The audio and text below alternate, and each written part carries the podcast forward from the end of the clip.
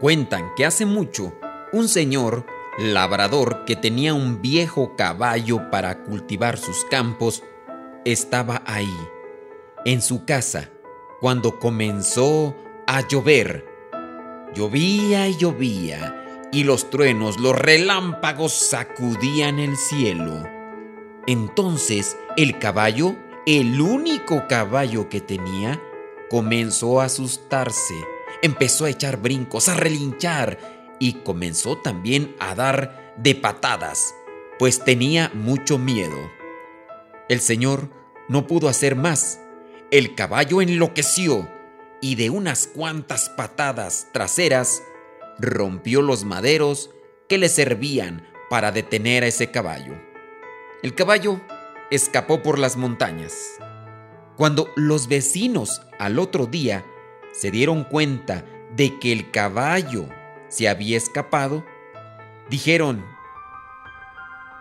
mala suerte, Señor, qué mala suerte tiene usted, pues mire el único caballo que tenía para labrar su tierra y ahora, ¿quién le ayudará?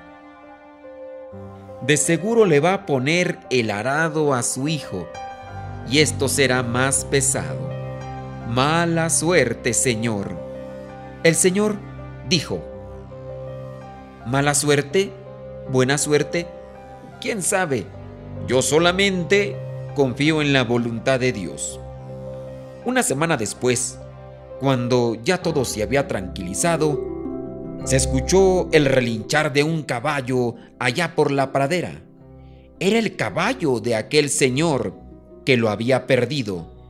Venía el caballo caminando por las montañas, pero, oh sorpresa, detrás del caballo venía una docena de caballos salvajes que lo venían siguiendo. El caballo entró en el corral. El dueño se dio cuenta cuando entraron los caballos salvajes. Entonces cerró la cerca que ya había reparado. Ahora los vecinos volvieron a ir con este señor, pero ahora fue para felicitarlo. ¡Qué buena suerte tienes! Antes tenías un caballo, ahora tienes trece caballos. ¿Buena suerte? ¿Mala suerte? dijo el señor. No lo sé. Yo solamente confío en la voluntad de Dios.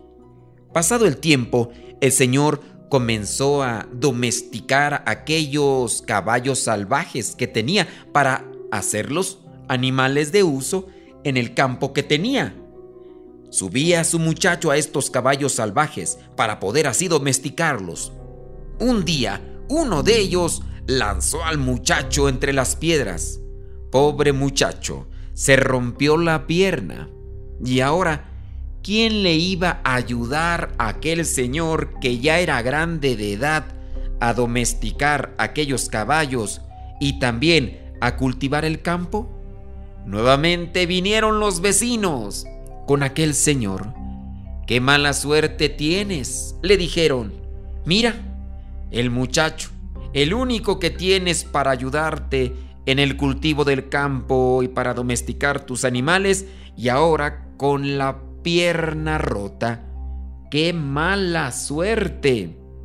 El Señor volvió a decir, ¿mala suerte? ¿Buena suerte? No lo sé. Yo solamente confío en la voluntad de Dios. Pasado el tiempo, se soltó una guerra en aquel país y entonces comenzaron a buscar soldados. El rey mandó buscar a los jóvenes a los diferentes pueblos de aquella nación para reclutarlos y llevárselos al ejército. Llegaron a aquel poblado y comenzaron a buscar a todos los jóvenes que se los llevaron aún en contra de su voluntad, porque necesitaban soldados para ganar la batalla.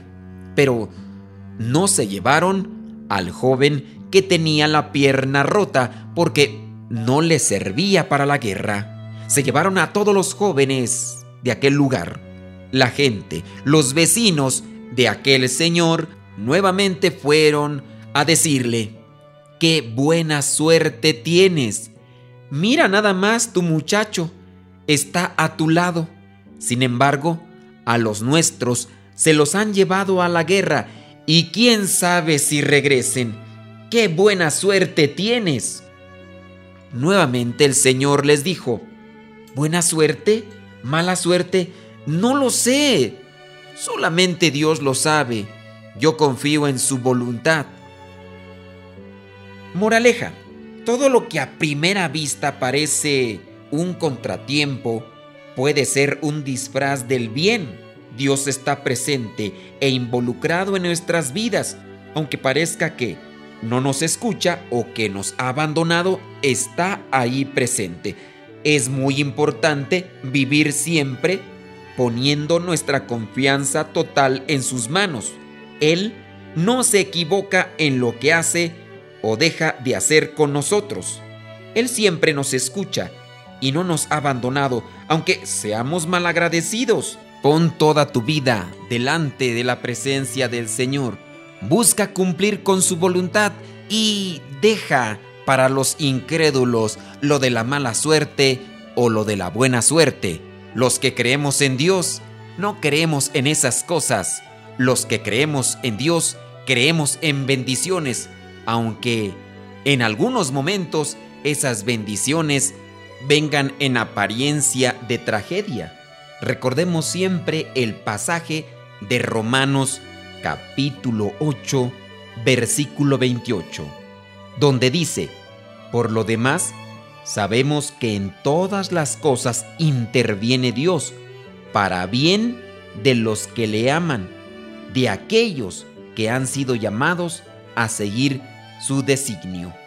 Dios siempre interviene para nuestro bien, aunque en ocasiones la medicina suele ser amarga.